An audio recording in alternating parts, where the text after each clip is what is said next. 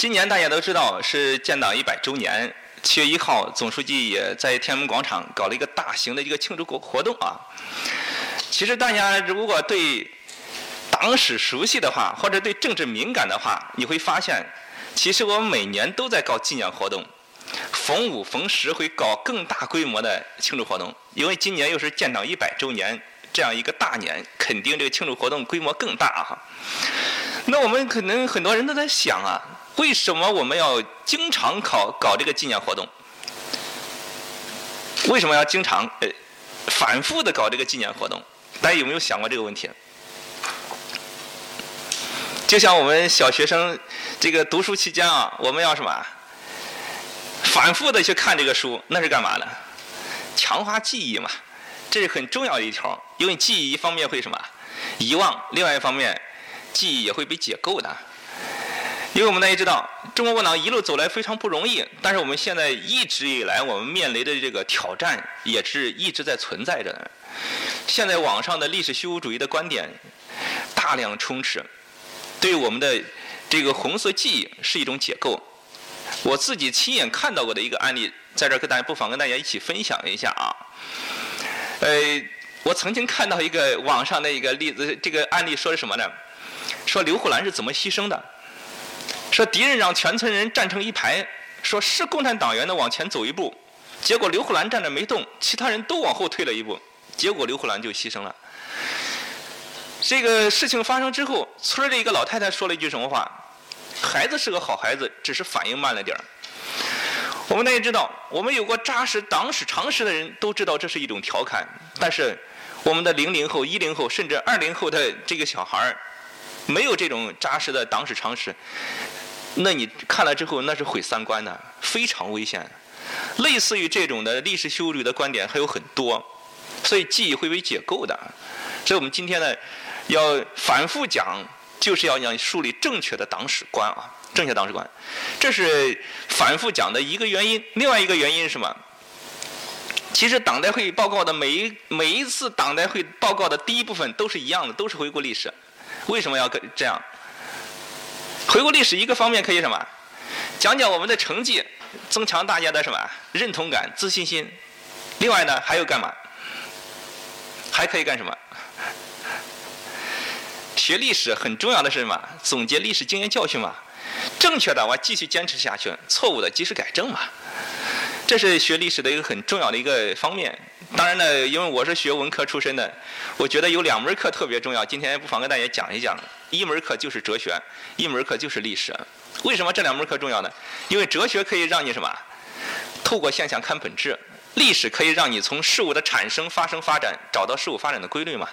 所以这两门课特别重要。可能我这样说有点抽象，我稍微具体一点。比如说哲学啊，哲学可以透过现象看本质。给大家举个例子，我身边有一个有两个亲属都在做直销。我们大家知道传销是明令禁止的，但是直销没有，目前还没有啊。一个在做康婷，一个在做美林凯，一个做了三年半了，一个做了四年半了，效果都不咋地。当初他俩要做的时候，全家人都反对，但他依他俩毅然决然走上这条路。这么多年下来的没什么效果啊。然后去年春节这个回家，家里人说你再劝劝他们俩。我就问他们俩两个问题：第一个问题是这几年你投入了多少？第二个问题这几年你收益了多少？当我问了这两个问题之后，他俩都沉默了。为什么？这才抓到了问题的实质。无论是什么销，最本质的东西就是做买卖啊。你如果不考虑投入和产出的问题，你做什么买卖？他俩有个共同点，两人都是女性，都是初中以下学历，在家庭都没有地位。然后直销公司天天跟他们讲什么？女人要自立，女人要自强，女人要撑起一片天。隔三差五发个小礼品，偶尔带他们去香港旅个游啊。他们都被这些表面现象所迷惑，而忘记了什么？事物的本质。在我看来，他俩之所以上当受骗，就是哲学没学好。所以大家还要什么？把哲学好好学一学。另外就是历史。刚才说了，事物发展它是有萌芽、发生这个这这个萌芽，然后发展，然后成熟，然后到衰落，它有一个过程的。这个过程你熟悉的话，你会找到规律的。找到规律，你都自由了。我们很很多时候说什么？哎呀，领导真牛，老师真牛，不是领导牛，老师牛，而是什么？他学了历史，他掌握的规律嘛。而且历史上解决问题的方法，我们今天依然可用。解决问题的方法其实也就那么些。我们看一下我们的伟人，那些领导人，毛泽东是什么？虽然学中文的，但是历史相当熟悉的。我们现在的国家副主席王岐山就是什么？就是学历史出身的。所以在座的各位把历史学好，把在座的把在座各位放在习大大的位置上，你也可以干得下来。只是说我们不一定有这样的机会啊。所以这两门课是特别重要的。今天我们重点学的就是历史，学的历史啊，党史啊。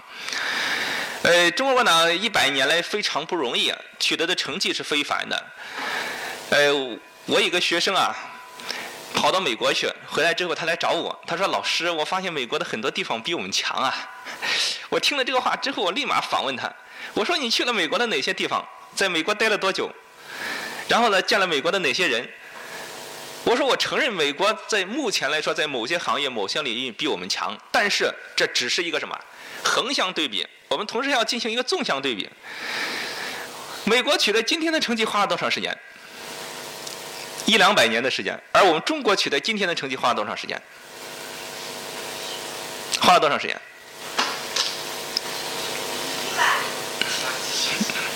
有人说是建新中国成立了七十多年，其实更严格、更准确的来说就是什么？改革开放这四十多年，我们用四十来年走过了他一两百年走过的路，你说谁厉害？一目了然嘛，共产党更厉害嘛。所以。我建议大家好好研究研究中共党史。经常我也经常逛图书馆啊，但是来我们广州图书馆少。呃，经常看到一些家长给孩子买什么所谓的成功学啊，我建议今天上完课之后千万不要买了，而且建议身边的人也不要买。为什么？书店那些成功学都是什么？那些不成功的人士为了迎合市场卖点编出来的。真正的成功谁会能直接告诉你啊？你需要你自己去意会了。中国共产党从一个刚开始只有五十几个党员的一个小党，一个地下组织，发展成为今天拥有九千五百多万党员的一个长期执政的一个执政党。他一路走来的历史就是一部成功史，你好好研究研究就可以了。所以我觉得这个学中国党史是非常重要的。今天呢，我就围绕这五个方面给大家做一个交流，就是共产党的那些年、那些人、那些事儿，然后我们呢。讲了这些之后，学历史更重要的是要总结他的经验教训嘛，总结一下成功之道，然后面对新时代，面对我们党的这个新的历史使命、新征程，我们应该怎么办？按照这样一个逻辑思路，给大家做一个交流啊。首先来说，第一个问题就是共产党的那些年，也就是我们从苦难到辉煌的这样一个历程。这里面我们主要讲三个方面，一个是党员，一个是我们的党组织，以及我们党组织赖以存在的指导思想，从三个方面来跟大家做一交流啊。首先从人员来说，我们刚才也说了，刚开始中共一大召开的时候，全国只有五十几个，刚开始教材上说是五十三个，现在呢，有学者考证，全国不止五十三个。但是呢，没有达到六十个，所以我现在为了准确，我现在说的是五十余人啊，因为现在有争议，有争议啊，但是没有准确的数字但是没有超过六十个，这是绝对的。到发展的我们今天已经有九千五百多万。七一讲话的时候，总书记对这个数字进行了一个公布啊。当然，我们可能在座的各位也知道，现在发展党员比原来难多了。为什么？是因为我们现在有意识的在推迟。党员人数达到一亿的这样一个时间节点，因为党的执政根基不仅仅看党员的数量，更要看什么？党员的质量。为什么这样说呢？苏联共产党有二十万党员的时候，他取得了社会主义政权；他有两百万党员的时候，他取得了卫国战争的胜利；但是他有两千万党员的时候，他就垮台了，他就垮台了。所以说呢，执政根基不在于党员的数量，更在于什么？党员的质量，所以我们现在对党员这个发展的要求是比较高的啊，比较高的。那我们谈共产党的这个成立，我们不能只从二一年开始谈，我们要往前推，往前推，通过近代史。大家知道，近代史我们很多呃同志都学过这个这段历史，而且非常不愿意回首，为什么？因为特别屈辱，被动挨打。但是我们从另外一个角度来看待看待这段历史，这段历史也是中国人民的一部什么抗争史？中国的地主阶级、农民阶级、资产阶级改良派、资产阶级革命派，都进行了种种努力和尝试，只是没有成功而已。所以这一部历史也是中国人民的一部什么抗争史，但是只是说失败了。正当中国人迷茫彷徨、不知所措、不知往哪儿走的时候，俄国取得了十月革命的胜利，给中国带来了希望。所以我们教科书上有一句话叫什么？十月革命的一声炮响，为中国送来了马克思列宁主义。实际上这句话是不充分的。如果你对近代史了解的话，你会发现这句话是不充分的。为什么这样说呢？因为近代中国社会流行的社会思潮有二三十种，而马克思主义只是众多社会思潮当中的一种。那么马克思主义如何脱颖而出？那是有条件的。在我看来，条件至少有两个方面。一个方面是条件是什么呢？一方面的条件就是，近代以来面对亡国灭种的这样一种悲惨命运，中国人采取救亡图存的途径的共同点是什么？共同点是什么？农民阶级不说了，农民阶级就是老式的这种自救运动。地主阶级搞了什么洋务运动？是以长期以质疑吗？资产阶级改良派搞了戊戌变法，资产阶级革命派搞了辛亥革命，还有新文化运动，学习西方的文化，学习西方的技术，学习西方的什么制度，学习西方的文化。他们的共同点是什么？以西方为师，向西方学习嘛。现在老师突然来欺负学生了，那原因是什么？我们就开始思考这个问题。原因是什么？原因就在于资本主义它内在的矛盾没办法克服，它要转嫁矛盾、转移矛盾。它内在的矛盾是什么？按照马克思的话比较抽象，就是什么？生产资料私有制与社会化大生产之间的矛盾非常抽象。为了便于大家理解，我跟大家来按照我的理解给大家讲一讲啊。大家知道，资本主义国家率先进行了什么？工业革命。用机器生产取代了手工劳动，那么机器生产跟手工劳动的区别在于什么？区别就在于生产效率大大提高啊，单位实现生产的产品多了嘛。但是我们大家要知道，产品只有卖得出去，我们才能够实现什么？生产链条的再继续，资金回笼嘛，生产链条再继续。但是资本家的本性是什么？无利是图，他想以最小的投入获得最大的收益。他们通常采取的一个扩大收益的方法是什么？压低工人的工资嘛？压低工人的工资会带来一个负面效应。这个负面效应是什么？工人的购买力低嘛，没钱嘛，买不起嘛。所以这就产生了什么？周期性的什么？经济危机。经济危机的实质是什么？产品的相对过剩，而不是绝对过剩。相对过剩的意思是什么？老百姓需要但买不起。绝对过剩的意思是什么？老百姓压根儿就不需要，这是什么？资本家的本性不会变，产品卖不出去怎么办？国内卖不了，卖到国外去啊！但是当时的中国是什么？闭关锁国，他们通过武力轰开了中国的大门，把中国变成他们的商品经销地和原料供应地。这就是资本家、资本主义国家侵略中国的什么原因呢？就在于这个转嫁他自身的矛盾的嘛。这是一方面的条件，另外一方面的条件是什么？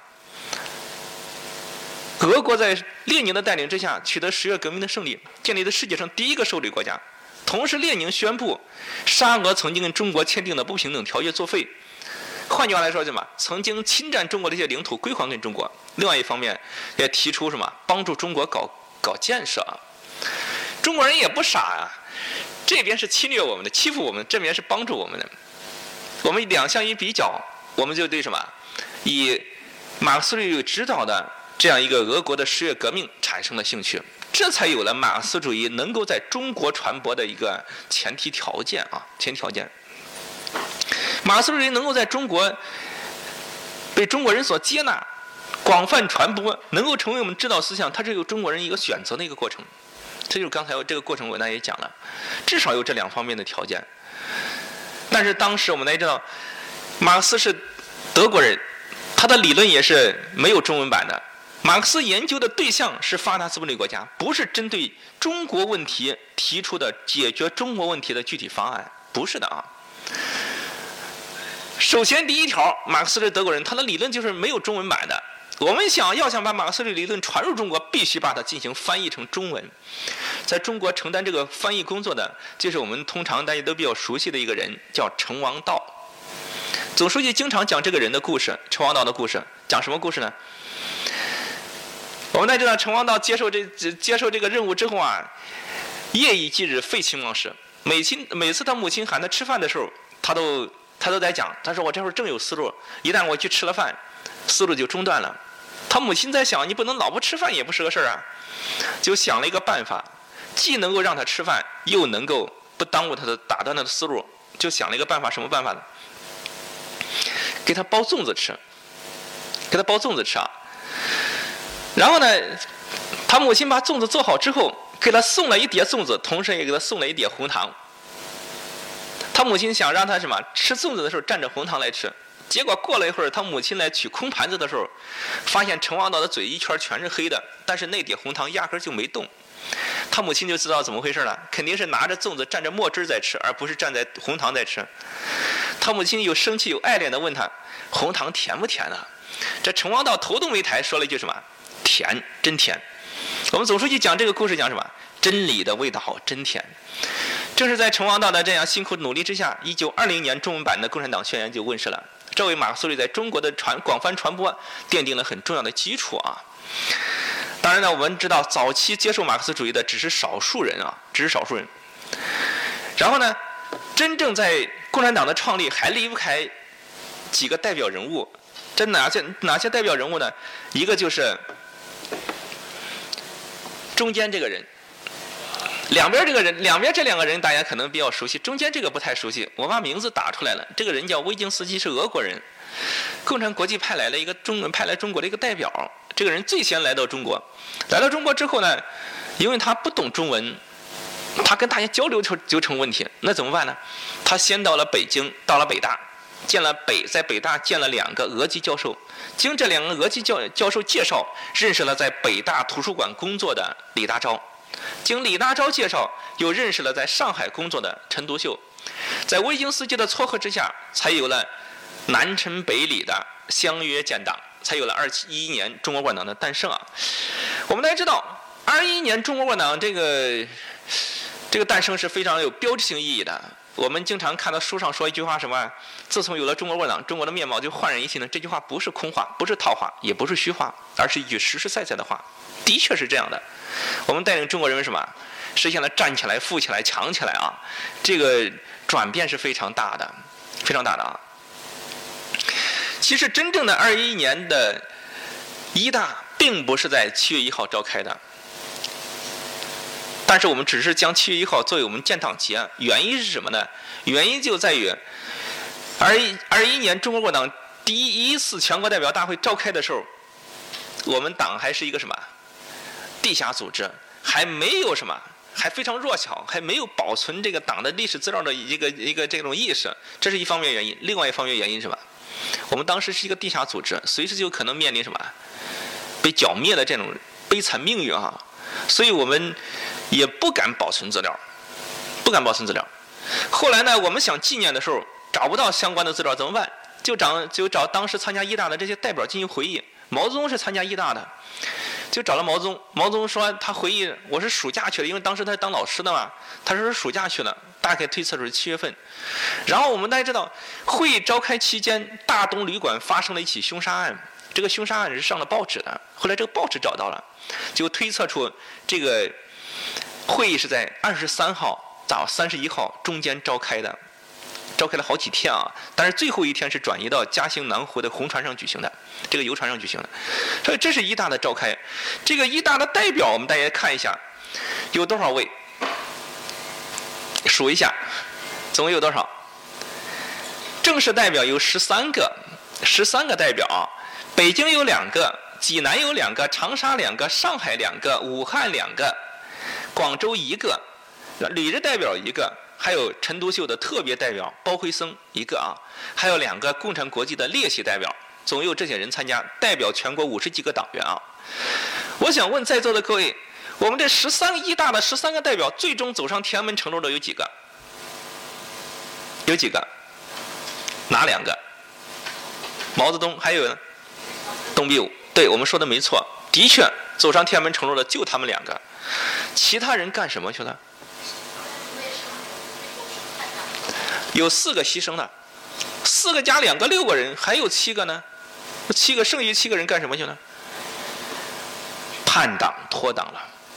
而这些叛党脱党人，恰恰出身都很好。由此我们可以得出一个结论：出身并不能决定一个人的信仰。出身并不能决定一个人的信仰。相反，我们大家知道，广东有一个很著名的人物叫彭湃。大家了解澎湃的家庭背景吧？澎湃的家庭条件是相当好的，鸟就飞不过他家的田地啊！你想他家的田地有多大？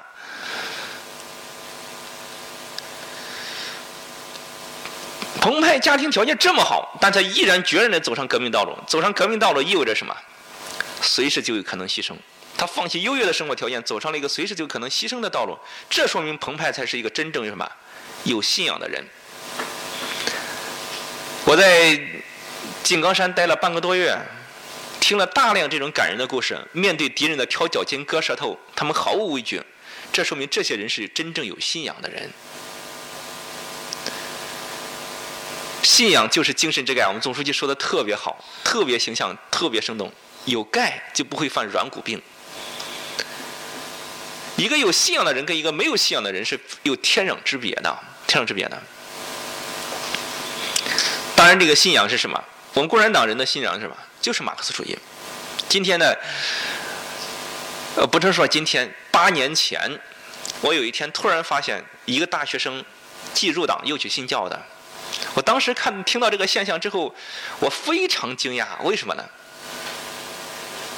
入党也有人家信马列。马列是无神论者，而所有的宗教都是有神论者。那我就纳闷了，难道你白天信有神，晚上信无神，还是颠倒过来？那你不精神分裂吗？我理解不了啊！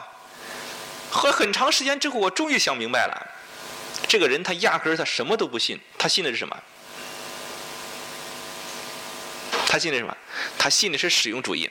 谁能给我带来好处，我就信谁啊！入党就业，入党可以给我就业升迁增加筹码，那我就入党啊！信教又可以给我带来心灵的慰藉，所以我去信教啊！压根儿他什么都不信的，这个人，这个人是最可怕的。